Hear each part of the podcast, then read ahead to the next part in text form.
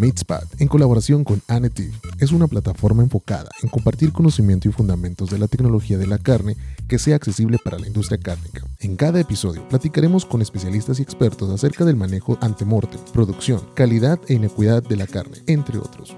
Esta plataforma es posible gracias a nuestros patrocinadores: US Meat Export Federation, Ultrasource, the new standard for innovation, Kerry, es un líder global en la industria de la carne para el desarrollo de sabores, ingredientes no cárnicos y soluciones para las propiedades nutrimentales de alimentos.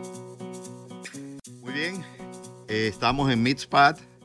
Eh, le dimos unas vacaciones cortas al doctor Francisco Nájar eh, para um, poder avanzar dentro de las jornadas de reciprocidad en carnes aquí en Des Moines, Iowa. Para, que no lo, para quienes no lo sepan, esas son las jornadas más importantes para los científicos de la carne en Estados Unidos. Incluso también para otros países aledaños como Canadá.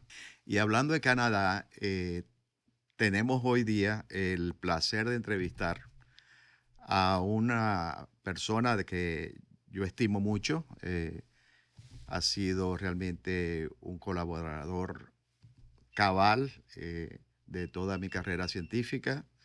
Eh, fue mi estudiante, eh, fue, luego hizo su maestría, ya estando yo fuera, incluso de la Universidad del Zulia de Venezuela. No fuera, pero sí, ya como profesor emérito. Y luego él siguió una carrera hacia el doctorado en la Universidad de Texas Tech University. Estoy hablando del doctor Argenis Rodas González. Bienvenido a Reni. Gracias, gracias por la invitación y gracias, doctor Huerta, por darme la oportunidad. Además creíamos que íbamos a sentarnos frente a frente ahí con los, micrófonos de, de Este, bueno, te conozco bien, creo que conozco tú bien tu trayectoria eh, y en ese sentido quiero dar algunos tips de tu formación. El doctor Rodas es médico veterinario graduado en la Universidad del Zulia, que es la segunda universidad pública más importante de Venezuela. Eh, además, él eh, fue seleccionado en un programa de becarios académicos que tuvo la misma universidad eh, a, a estudiantes sobresalientes, realmente con un desempeño académico extraordinario. Y empezó sus primeros pasos como investigador bajo la dirección de otro colega especialista y doctor en carnes, eh, el doctor Enrique Márquez, de la Facultad de Ciencias Veterinarias de, la Universidad Zulia, que le decimos LUZ, la Universidad del Zulia. En la, y él obviamente eh, investigó mucho en procesamiento de carnes con el doctor Márquez. Pero luego hubo un switch over aquí, este, Enrique Márquez tomó uno de mis estudiantes y hicimos intercambio. Y yo creo que en intercambio yo salí más ganador que, que Eso es verdad. definitivamente ese me favoreció mucho y a la formación del equipo científico que me honro, pues, eh, o me, honré, me honra todavía decir que fui su líder, ¿no? Eh, que es el grupo de Carnes Luz. Luego, eh, Argenis termina una, su maestría en la misma Universidad del Zulia. Eh, incluso con un ensayo con un criollo, el ganado criollo eh, nativo, eh, tipo lechero, que se llama el criollo del, río Limón. Eso está en el norte del estado Zulia, ese río. Y en esa cuenca, ese río se mantuvo prácticamente intacta esa raza que deriva de los animales españoles que trajo Colón. Eh, entonces, es un estudio realmente único, porque no es el único que yo sepa que se ha publicado de la calidad de la carne bajo ciertas condiciones de, suplementación y de alimentación, em, que se ha publicado en el mundo. Eh, hay pocos criollos, se trata mucho de hoy día la Asociación Latinoamericana de Producción Animal intenta rescatar toda la de los pocos núcleos ganado criollo alrededor de Latinoamérica hace su defensa este, y luego se va a de posgrado, este, bajo mi recomendación, a la Universidad Texas Tech y bajo el doctor Mark Miller, que está presente hoy día en nuestras jornadas de reciprocidad en carne aquí en Des Moines, termina su PhD. Eh, En ese eh, sentido, quiero resaltar que fue premiado como el mejor PhD de ese tiempo, de esa, de esa gestión doctoral del doctor Roda. Fue, él fue el, el más sobresaliente y fue premiado, por si no mal no recuerdo, por el decano o el, decanato de agricultura de, Texas Tech. Eh, sí, hay muchas cosas que tengo que hablar de ti, pero yo ahora prefiero que tú hables, primero que me digas cómo ha sido, cómo ves, cuál es tu balance desde que empezamos a trabajar en carne, sobre todo de ganado tropical en Venezuela, eh, a esta fecha. Eh, ¿Cuál ha sido eh, tus mayores logros, qué te ha complacido más. Y después me vas a hablar un poco más de lo que estás haciendo ahora en Canadá. Bueno, yo, gracias nuevamente. Yo, yo debería empezar desde el momento que tomé la, la decisión de irme a la academia, porque originalmente mi idea fue obtener mi título de veterinario, irme a, a mi finca de producción de doble propósito y y ser un empresario. Okay, eso fue mi, idea original. Pero en vista de en ese tiempo las diferencias con mi papá y no... Usuales, ¿no? Muy usuales. bastante usuales. Entonces hubo una oportunidad donde la doctora Beatriz de Muñoz me dijo, ¿por qué no aplicas a ciencia de la carne? Tú fuiste muy buen estudiante, tú tienes la oportunidad de de entrar a, esta, a este programa por tus valores académicos. Al principio dije que no. Yo dije, este, no, me gusta la veterinaria, me gusta esto, a mí me gusta ciencia de la carne, pero como hobby. Bueno, fue la oportunidad que Jorge Ruiz tomó esa oportunidad, tomó esa oportunidad y yo la dejé pasar. Y yo digo, Diosito la tenía puesta me, me la volvieron a ofrecer y esta vez no la pelé, como dice, dice, dice uno. Pero en México dicen al revés, eh, pelar, ¿verdad? Como dicen, eh, no pelar es al revés que, en Venezuela. En este sentido, no la dejaste pasar. No la dejé pasar. Entonces, como usted dijo, eh, empecé la parte de procesamiento, que también me gustó, pero como eh, a pesar de esta separación en el manejo de la finca con, mi papá, las diferencias en el manejo, pero yo todavía seguí eh, participando en la producción de, la finca. Yo dije, me gusta procesamiento, pero creo que lo más aplicable a lo que yo produzco es la parte fresca, de la, la parte de carne fresca. Entonces ahí es cuando empiezo las conversaciones con usted, con, con Enrique Márquez, con Jorge, y le digo, yo creo que vamos a hacer este intercambio, a mí me conviene. Y a nos conviene, este, no. A Jorge Ruiz, que era otro becario académico también de la misma Facultad de Ciencia Veterinaria, él empezó a hacer, este, bajo mi conducción, bajo mi dirección, lo que es eh, ciencia de la carne fresca, no procesada y tú estabas eh, del otro lado, en la carne procesada bajo el doctor Enrique Márquez. Y entonces hubo ahí entonces el enroque. El, ah. switch, este, y es lo que yo digo fue el, el punto decisivo que hasta quedé enamorado hasta el sol de hoy, ferviente defensor de la carne y no me arrepiento de la, de la decisión que tomé. Qué bien, qué bien. Bueno, ahora háblame un poquito de, de tus logros allá en Venezuela. O sea, a tu parecer, ¿qué crees tú que haya sido relevante en los aportes, tus contribuciones como científico de carne en Venezuela? Ya, bueno, el, em, yo diría el aporte científico que se le dio a la producción tropical Okay, la información que generó el, el, grupo de Carnes Luz, donde participé y que usted fue el líder, eh, eso me dio mucha satisfacción al saber de que nuestra información es aplicable y leída por otras eh, zonas tropicales, no solamente acá, sino también en, en Australia. Y usted mencionó del criollo limonero Después de tanto tiempo empecé a ver eh, este, nuestro nombre apareciendo en publicaciones españolas. Ah, sí. Mm. Hablando del criollo limonero. Este, también en eh, lo referente al búfalo. ¿Ok? Eh, pero si tengo que poner como em, marcas, cuáles fueron las contribuciones más importantes en, mi carrera en Venezuela, diría la, mi participación en, lo que fue el, proceso de validación de la categorización. El sistema de clasificación de ganado, de, en canal. En canal venezolano.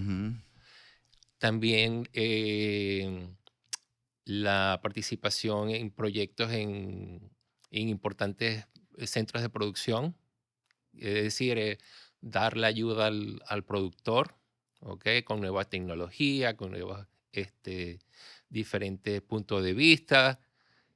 Eso sería eh, el, el, segundo y el tercero sería el, el búfalo de agua la información que se generó en el búfalo de agua. Esos tres yo creo que serían los tres mayores logros eh, de mi carrera en Venezuela.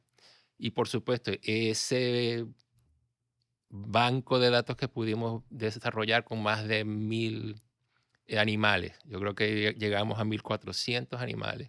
Llegamos, este, totalmente estudiados. Totalmente estudiado. En pie, en canal, rendimiento en corte, palatabilidad, nutrición.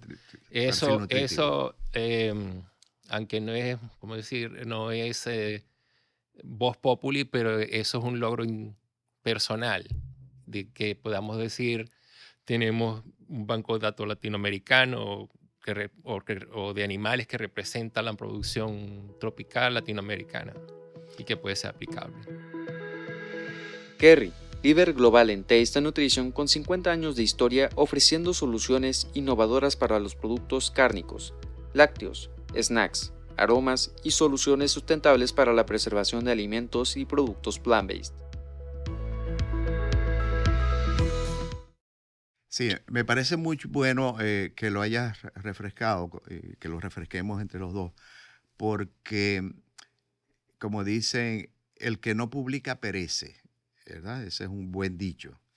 Eh, hay que tratar de publicar a toda costa eh, y no tiene por qué ser todo para revistas de alto impacto escrito en inglés o por lo menos escribir en inglés porque es importantísimo. Yo diría que eh, de los, mis discípulos ustedes siguieron el consejo de hacer su doctorado en Estados Unidos y aquellos que no lo hicieron quedaron rezagados porque hay un, son, y suena un poquito duro, pero un investigador que no domine el inglés y no puede escribir en inglés es un minusválido académico a nivel internacional. Eh, la comunicación se hace más difícil con sus pares, con sus colegas, y la información no llega a nivel mundial. Se queda prácticamente en la misma región latinoamericana o en el país donde se produce. Y yo pienso que eso es, un, es algo que, que me gustaría preguntarte a ti. Claro, nosotros no tenemos la figura de incluso de, mm, de lo triple de las funciones de un académico como ocurre en muchas universidades, de acuerdo al perfil que se quiere buscar.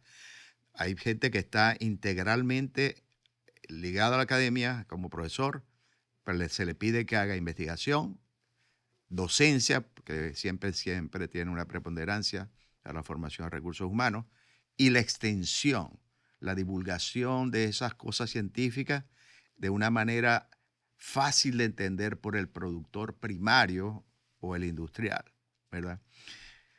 Y yo diría en ese sentido, eh, ¿cómo te fue a ti en tu trayectoria en Venezuela, específicamente, bueno, obviamente con el equipo de Carnes Luz? ¿Cómo hiciste para poder hacer esas tres cosas como profesora de dedicación exclusiva? ¿Lo lograste? ¿Qué te, ¿Dónde quedaste? Quizás que te hubieras querido afianzar más, en fin. Este, bueno, en la parte académica de enseñanza no, no, eh, no, no tengo mm, que lamentarme. Yo creo que lo completé. Yo diría que lo, eh, lo, como le digo a muchos a mis estudiantes, yo fui primero científico que PhD. Ajá, explícame eso. Eh, porque eh, una cosa que yo le digo a los estudiantes, el PhD no te va a dar el, el, el, el pensamiento de analizar. Pensamiento crítico. Crítico, eso. No te va a dar ese pensamiento crítico, es eh, ver más allá de lo que te puede decir una tabla o lo que te puede decir un artículo, qué es lo que visualizas. Y eso es este, la única manera que tú lo desarrolles es el continuo contacto con la data, leyendo, también tus propios experimentos, ver más allá de lo que puede ver este, hasta tu advisor. Ujú, ujú. Entonces, y, y que por otras condiciones que hubo en Venezuela que no pude desarrollar en, am, a temprana edad, diría yo, mi PhD, pero este, tampoco lo lamento porque me dio el conocimiento científico que cuando ya llegué a ser PhD, para mí fue fácil. Correcto. ya te- y por eso ganaste ese premio. eh, un reconocimiento importante en Texas Tech University. Sí, tuve la, la dicha, la, la gracia de, gané tres premios eh, como estu- mejor estudiante del programa de carne, mejor estudiante del departamento y mejor estudiante del de faculty. Un orgullo, un orgullo para PhD. Venezuela y para Latinoamérica, Argenis. Y, y te digo en ese sentido, eh, yo quisiera que este programa va a ser eh, visto, eh, escuchado también por eh, ganaderos de México y de otras regiones latinoamericanas. Sobre todo estamos hablando de investigaciones muy aplicadas a la producción tropical de carne. Algo, comentarios, tú hablaste de búfalo de agua, que también es un animal que ha sido, ha crecido, ha crecido en México la población de búfalos de agua, eh, ha crecido en Venezuela tremendamente a partir del Congreso Mundial que celebramos en nuestro estado, en Mm. Zulia, en el año 2000, si no mal recuerdo, 2001 2000. eh, en Brasil, Colombia, etcétera. Pero sé que ahora tú también estás trabajando con una otra especie exótica que es el bisonte americano. Eh, ¿Podrían hablar un poquito de la diferencia entre las dos especies y hablar de los hallazgos de tus investigaciones con nuestro equipo? Ok, ah, eh, te- tendría que empezar a, a comparar eh, para que se pueda entender mucho mejor la diferencia con el bisonte. Eh, es comparando el bisonte, el bisonte con el- la carne de res, ¿ok? Para poder entender el problema que les voy a explicar. Pero la gente habla de búfalo eh, y hablan de búfalo y le dicen al bisonte búfalo también. Explícanos eso. Ok, eso ya es una eh, eh, terminología, el es, es slang o, o- o la terminología de la, de la gente común, pero realmente el, son dos especies diferentes, ¿ok? Tenemos que el búfalo es lo que se conoce como búfalo de agua, que es el que se produce en la India, en Venezuela, en Brasil. Pero de- mucha gente se confunde con el búfalo africano, ese que se pelea con los leones. No, ese es, es un búfalo. Correcto. Eso es un búfalo. Ujú, Pero no, no de agua. no de agua, Ok. eh, son o- o un- una ramificación de la, de la especie. Este, y bisonte es otra especie, el bison bison. Entonces, eh, es lo que se conoce como el bisonte. El bisonte, a pesar que tiene un bajo porcentaje del, del- en el mercado, pero está agarrando auge por, por el sentido de algunos consumidores, por querer una, una carne libre de hormonas, libre de antibióticos o mínimo antibióticos. Eh, es considerada una carne saludable por muchos allá y, y entonces este, mm, está incrementando la producción. Y la otra cosa es que recuerden que bison, eh, eh, bison fue una, una especie autóctona de Norteamérica que fue aniquilada eh, en los tiempos de la expansión del western, del, del oeste de- Del oeste salvaje, ¿no? salvaje. Entonces, eh, mucho se, eh, hay fotos donde aparecen las calaveras de los eh, bisontes, se mataron sin eh, buscar el balance entre producción y, y- y crecimiento de los animales. Entonces, prácticamente ese, ese animal desapareció y ahora se está volviendo a reintroducir gracias a la producción comercial. Y ahora eh, también el gobierno, algunos gobiernos provinciales están ayudando eh, en Canadá en este proceso, lo que llamamos de la reconciliación con la- eh, los nativos. Entonces, ahora hay re- reservas indias que están empezando a, a la- en la cría de bisonte. En la cría de bisonte, esos animales se están matando y el, uno de los mercados más importantes de bisontes es Estados Unidos y Europa. Ah, Europa también. Europa consume eh, carne de bisonte. eh, hay algunas reservas indias que tienen este, paquetes de turísticos donde le ofrecen al alemán el- la posibilidad de ver los animales en Canadá, da- tienen un paseo turístico y el consumo de carne de... Ah, muy bien, muy bien. Y dime una cosa, ok, pero tú habías trabajado ya con búfalo de agua en Venezuela. Ok, Cuéntanos, cuéntanos de tus hallazgos, de, de lo que crees tú que, eh, me imagino, bueno, hemos di- divulgado eso, todo está publicado, ¿verdad? El trabajo más relevante en la, eh, de los resultados, uno, es una especie que es- se adapta a, a los medios, por supuesto, acuáticos. ¿Ok? Ah, es un gran transformador de la forraje, más que el, el- que el bovino, incluyendo el, el Brahman o el Cebú. eh, O que el vacuno, ¿no? Porque ahora El son, vacuno. son bovinos todos dos, pero, eh, Ya. taxonómicamente, ¿no? más que eh, tiene una gran potencial este, de transformación, que una de las cosas cuando evaluábamos la ganancia de peso, las diferencias eran descomunales. Incluso en época seca, E de en poco seca. forraje. Exactamente. Y entonces esa ganancia de peso tan descomunal eh, que aventajaba a los, a los eh, cebús, A los, a los cebu- a, ganados cebu, a- sí. a los cebuados, este, realmente uno dice, ¿para qué me estoy poniendo a inventar a, a hacer cruces cuando tengo un animal autóctono que me da con menos eh, gasto un potencial de crecimiento y, un- y llega al mercado en menor tiempo? ¿Ok? Eso era uno. Este, una, el descubrir la- las desventajas que tenía también el, pues tiene ventajas y desventajas, con lo que se llamaba el rendimiento en canal, aunque este, para nosotros rendimiento en canal es solamente un, una pequeña variable con- eh, cuando tienes otras variables de mayor importancia, como el rendimiento en corte, que hay al- algunas ventajas en algunos cortes que no tiene el, el cebú y viceversa, o el acebuado.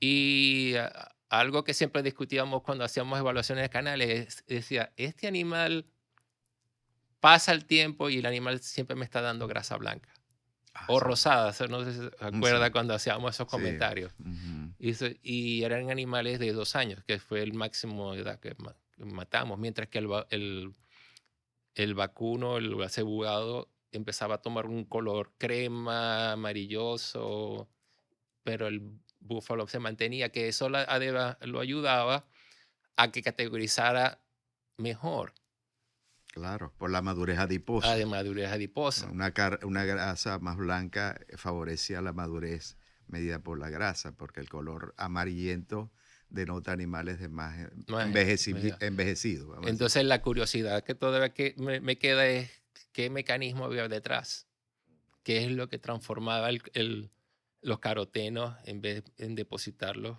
dar el color amarillo, en cómo los transformaba Mm, Como lo degradaba, ¿verdad? o lo degradaba y transformarlo en otra cosa, no que sería músculo o grasa en otro sitio, no. Eso es lo que queda aparte de... Y el, el- diría la última parte es la, la terneza que producen esos animales a los 24 meses o, o- y menos, o sea, más, que aventajaba también en algunos, eh, eh, especialmente con los consumidores, que pudieron detectar esas diferencias.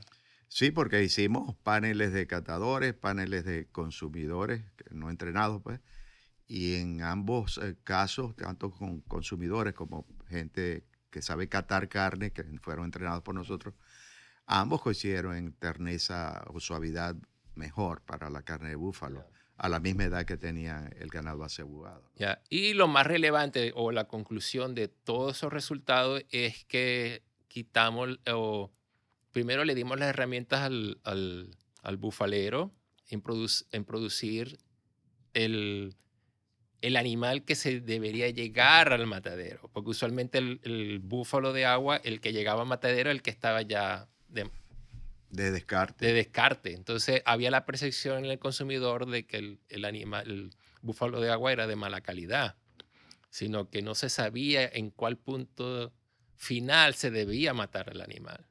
Entonces le dimos ese, esa información a los bufaleros. Y esos bufaleros celebraron el Congreso Mundial del Búfalo y en ese Congreso Mundial del Búfalo en Venezuela, en Maracaibo, ahí liberamos todos esos estudios que fueron de muy eh, bien aceptados a nivel mundial.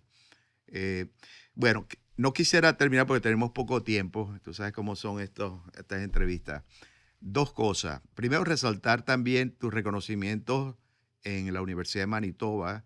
Recientemente fuiste reconocido por un estudiante summa cum laude que le dan la opción de decir cuál fue tu mejor profesor. Y te seleccionó a ti, no a un, canadiense, eh, como dicen en México, güerito, un latinoamericano, el doctor Roda. Eh, realmente eso me, me, agradó mucho. Yo creo que ser reconocido por uno de los mejores estudiantes de la universidad y de escogerte, decir, este fue mi mejor profesor. Este, te quiero felicitar por eso, porque hay que resaltarlo. Y la otra cosa, para terminar, México, eh, como otros países, ha intentado eh, establecer un sistema de clasificación de canales, bovina, donde nosotros expandimos incluso hacia el búfalo también pero no, todavía no ha podido, no ha podido México, no han podido, lo que hicimos nosotros en Venezuela no ha sido replicado en otros países de la región. ¿A qué crees tú que se debe eso? Primero, comentar rápidamente eh, lo de la clasificación, que, trabajaste en la validación con nuestro equipo. Eh, pero ¿por qué México no ha podido salir adelante con un sistema de clasificación viable? Eh, y tampoco otros países como Colombia, como Panamá, los mismos argentinos y brasileños no han podido tener un, sistema sostenible en el tiempo, perdón, en clasificación. No conozco en, completamente todos los elementos que han pasado en México, pero lo poquito que he podido captar es que no todo el mundo está empujando la carreta en la misma dirección. Eso es lo que me refiero es productores, procesadores, eh, la gente de la parte científica y gobierno. Creo que van en diferente dirección o tienen diferentes intereses o no están manejando el mismo lenguaje. Una de las cosas y lo más importante es establecer la interacción productor, industria y investigadores.